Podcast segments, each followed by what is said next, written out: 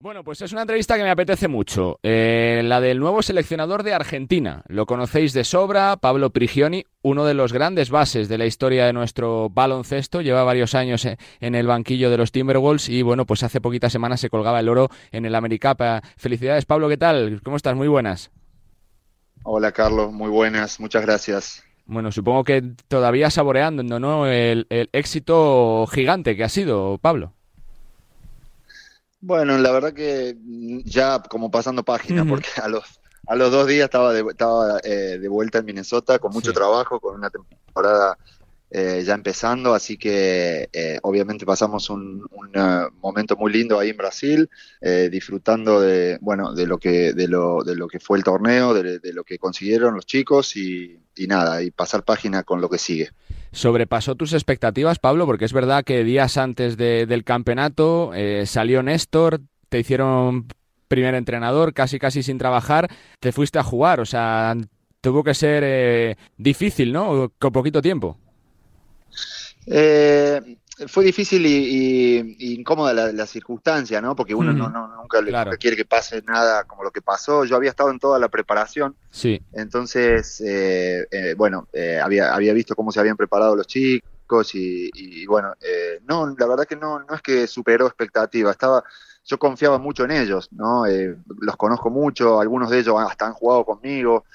vi que se habían preparado muy bien, entonces como que no, no, al contrario, yo eh, nada, yo, yo esperaba que ellos jugaran al nivel que lo hicieron y que compitieran por el campeonato. Después, bueno, ganar o perder, al final, cuando mm. llegas ahí, puede ser para cualquiera, pero, pero la verdad que, que ellos eh, eh, dieron lo que, digamos, lo que habían mostrado en la preparación y estaban con el hambre, con el deseo de ganar y, eso es lo que les llevó a, a conseguirlo, ¿no? ¿Y qué retos tiene el Pablo Prigioni seleccionador?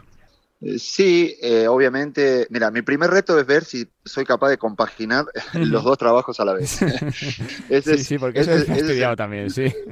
Ya te digo, ese es el primero, el ritmo que tiene la NBA es, es brutal, un partido tras otro, entrenamiento, bueno, hay, entonces mi primer reto y, y, también muy agradecido, ya te digo, hago un paréntesis, muy agradecido a, al entrenador, a Chris Finch y al, GM de, Minnesota, a Tim Connelly, por, por el apoyo que me dieron y, me, y, que me permite poder eh, compaginar los dos trabajos. Pero, pero sí es cierto que ese es mi primer reto, ¿no? El encontrar el equilibrio, porque no es que yo lo llevo haciendo hace muchos años esto. Es algo nuevo para mí el tener que compaginar dos trabajos. Entonces, eh, eh, bueno, ese es mi primer reto y desafío. El segundo, obviamente, es, como decías vos antes, el, competir en la, en la ventana de noviembre eh, y en la de febrero y, bueno, intentar que el equipo clasifique al Mundial, ¿no? Todavía no estamos ahí, nos faltan algunas victorias, tenemos dos salidas difíciles, sobre todo Dominicana eh, y después Bahamas en, en, ahora en noviembre. Eh, sabemos que hay jugadores que, quizás no pueden venir, ¿no? Por, por NBA, por, por, um, por Euroliga. Eh, entonces, bueno, ahí está el, siguiente reto, ¿no? De conformar el mejor equipo posible, el más competitivo para ir a conseguir esas victorias que nos faltan en, lugares tan eh, difíciles. Siempre se ha hablado, Pablo, ¿no? Siempre se ha comparado mucho la generación eh, de Argentina dorada con la España. Había dudas, ¿no? De, de los dos, de cómo gestionarían ese cambio generacional.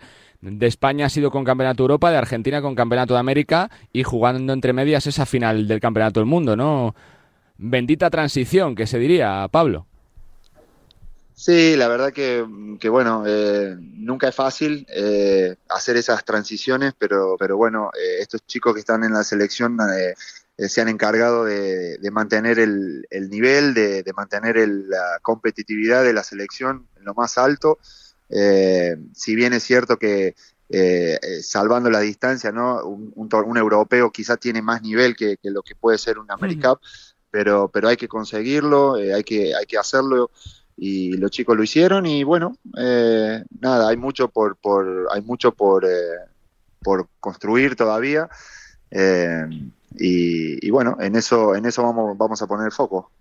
¿Tienes la sensación, Pablo, de que cuando pasa una generación se quedan sus valores, lo que ha enseñado por encima de lo que se ha conseguido, que ha sido grandioso, gigante?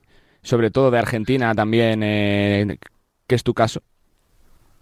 Sí, yo creo que sí, yo creo que esa, viste, como te decía antes, hay algunos chicos que han jugado con nosotros, ¿no? como, Facu, como, como Lapro, eh, Gaby Deck también entrando, y bueno, eh, creo que ellos también han, eh, han visto lo que era, nosotros hemos visto a las generaciones anteriores, bueno, eso se pasa, es lo que, lo que pasa también ahí en España, que, que mira, España es yo creo que desde 2006 es la mejor selección del mundo, junto con Estados Unidos, y ya eh, sin Pau, sin Marc, sin Juan Carlos, sin José Calderón, bueno, eh, siguen saliendo eh, jugadores que, como decís vos, continúan esos valores y, bueno, España es un ejemplo para, para, para todas las demás selecciones también, ¿no? Te quiero preguntar un poquito por tus chicos, Pablo, por la Provítola y por Gavide, que son los que más seguimos día a día por aquello de la dicotomía Barça-Madrid vaya nivelazo de ambos, ¿no? Siendo importantes en dos equipos candidatos a todo en eh, la temporada.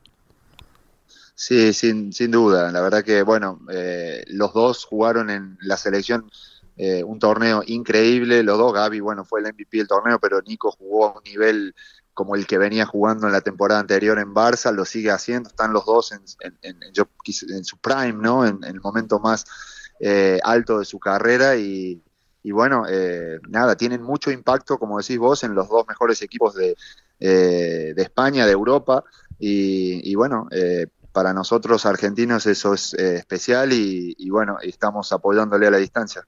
Se está hablando mucho del futuro de Facu, Pablo. No te voy a preguntar qué te ha dicho Facu si ya ha tomado su decisión. Te pregunto si te sorprende como entrenador, por lo que conoces el mercado de la NBA, que no haya tenido tantas opciones de de franquicia como él quizás se pensaba antes del mercado.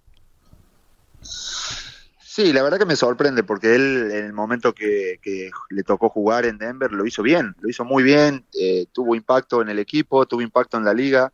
Eh, la verdad que sí que me sorprende que no eh, que ningún equipo haya, haya ido a por él en, durante el verano con, con, anticipación. Facu es un jugador de primer nivel, es uno de los mejores bases que hay ¿no? Eh, para rotaciones, para, eh, no, digamos, uno de los mejores bases FIBA y también que ha demostrado que tiene, que tiene el nivel para, para ser un backup de la NBA, como lo ha hecho en Denver en el momento que le tocó jugar. Así que sí, estoy sorprendido, ojalá que pueda solucionar su futuro lo antes posible. ¿Qué le recomendarías? ¿Que aguantase o que tratara de regresar para Europa, donde va a tener muchos pretendientes y fuertes contratos, Pablo? No, no me parece que, yo, que, haya que recomendarle. Creo que él es un jugador ya con una maduro, con una edad, que él está buscando sus oportunidades y, no hay que influir en, él, ¿no? Yo creo que él tiene sus deseos, sus prioridades y, como te decía, ojalá que lo pueda resolver pronto. Voy con otro nombre que ha sonado mucho esta semana, Wen Llama. Pablo, no sé si te ha llegado allí el impacto, supongo que sí, porque evidentemente es el nombre que más se ha visto en la semana. ¿Te parece tanto como se está hablando de él como ya no solo como un número uno del draft, sino decía el otro día LeBron James que es un jugador generacional? Sí, la verdad que estoy de acuerdo con todos los eh, calificativos que, leo por ahí de él, ¿no? Lo poco que le he visto, pero eh, es un jugador que impresiona, impresiona por su talla y las cosas que hace, el tiro, el manejo de balón, el cómo se mueve.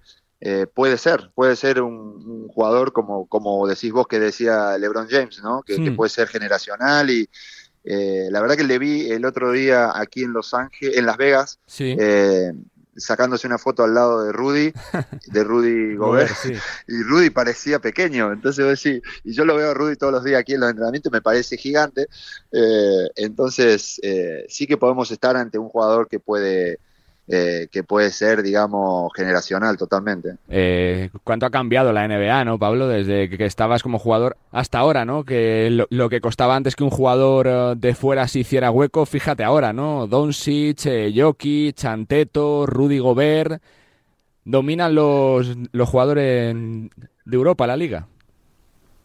Sí, la verdad que la verdad que el cambio en los últimos 20 años ha sido increíble. Lo que como decís vos, lo que costaba para los extranjeros jugar aquí y ahora, eh, bueno, eh, yo creo que eso es mérito también de, mucho del baloncesto internacional que forma jugadores de primer nivel eh, que dominan ¿no? en, un mercado donde normalmente era, era solo americano. Tres que tengo para terminar, Pablo. ¿La NBA es tan importante para los argentinos? Porque se habla mucho, ¿no? De que la NBA es algo por encima del resto. ¿Tiene tanto peso en la carrera de un jugador decir yo he estado en la NBA? mira, yo creo que no solo para los argentinos, para cualquier jugador de básquet, eh, yo creo que ve la NBA como el, el escalón máximo, ¿no? Donde uno puede competir contra los mejores jugadores del mundo. Entonces eso hace que cualquier jugador que sea competitivo, que tenga eh, hambre de, hmm. de, de, jugar contra los mejores, eh, su objetivo va a ser la NBA. Entonces, eh, yo creo que eso, eso lo dice todo y para los argentinos no, eso no, no, cambia, es lo mismo, ¿no? Así que, así que nada, la verdad que estando acá, habiendo jugado y trabajando aquí, creo que es la mejor liga del mundo, no hay mm. duda de eso, eh, y bueno, por eso todo el mundo quiere, quiere formar parte, ¿no? Dentro de tu multifunción, del poco tiempo libre que tienes, Pablo, ¿te da tiempo a seguir eh, la ACB, partidos del ACB, de tus ex equipos, de Basconia, de Real Madrid? ¿Cómo los ves desde la distancia? Sí, a Basconia lo sigo muchísimo, por supuesto, eh, siempre, y siempre lo voy a seguir. Eh, luego, Real Madrid también tengo muchos amigos, por supuesto, y Barcelona, y bueno, y sigo mucho lo, también en este caso donde, donde juegan jugadores argentinos y ahora más, ¿no? Me toca seguirlo mucho más. Pero sí, sí que siempre tengo un ojo y veo los resultados y, bueno, eh, nada, eh, como ya sabes, eh, para mí la CB ha sido todo, me ha, me, ha, formado en todos sentidos, como persona, como jugador, y, nada, siempre va a estar en, en, mí, ¿no? El, la CB es como, es como siento que es parte, ¿no? Así que siempre voy a estar pendiente de, de ella y, y por supuesto de la Euroliga que hay, que hay partidos muy, muy interesantes, hay jugadores muy interesantes que siempre me gusta mirar. La última que te hago, Pablo, te lo tengo que preguntar. ¿Causaron bastante impacto tus palabras después de, del campeonato sobre las nacionalizaciones FIBA? ¿Crees que se desvirtúa un poquito el baloncesto permitiendo las nacionalizaciones, que se tendría que endurecer un poquito, sobre todo por el caso de España, ¿no? donde ha sido tan decisivo Lorenzo Brown para el Campeonato de Europa?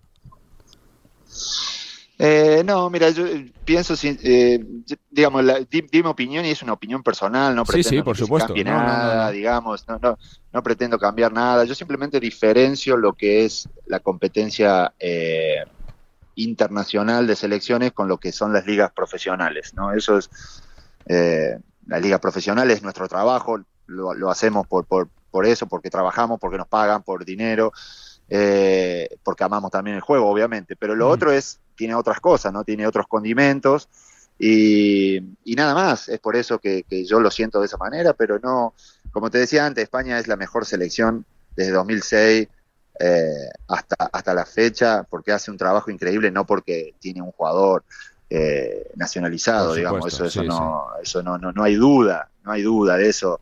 Eh, Así que, así que no, no, no, no tengo mucho más que decir. Como te digo, no pretendo que se cambie nada, es simplemente una opinión personal, como hay muchos que piensan de una manera y otra, es libre. Totalmente. Eh, no hay, no hay, eh, se, se, puede hacer, entonces no, no, no hay ningún problema en ese sentido por mi parte. Pues Pablo, que felicidades por eh, el éxito, porque es verdad que es un campeonato de América que no es poca cosa y que seguro que es el anticipo de una etapa brillante al frente de la selección. Mucha suerte con los Timberwolves esta temporada y sobre todo gracias, porque sé que dentro de la agenda que tienes has, eh, sido capaz de sacar un pequeño huequecito para estar aquí en Radio Marca. Muchísimas gracias y suerte, Pablo. Fuerte abrazo. Nada, muchísimas gracias. Un saludo a ustedes, a todos por allí. Pablo Prigioni, base argentino, jugador de, eh, exjugador de Basconia, de Real Madrid, de, de, Fuenlabrada, de Alicante, de los Houston Rockets. Ahora, bueno, pues desde hace varias temporadas asistente en Minnesota Timberwolves y bueno, pues desde el mes eh, de agosto con la salida de Néstor Che García, seleccionador argentino consiguiendo el AmeriCup en eh, Brasil en esa final que ganaron con un partidazo de Gaby Deck y también con la actuación eh, brutal de la Provítola, de Campazo y de la generación argentina que sigue consiguiendo éxitos. Pablo Prigioni, lujazo y protagonista top aquí en Nos gusta el básquet. Venga.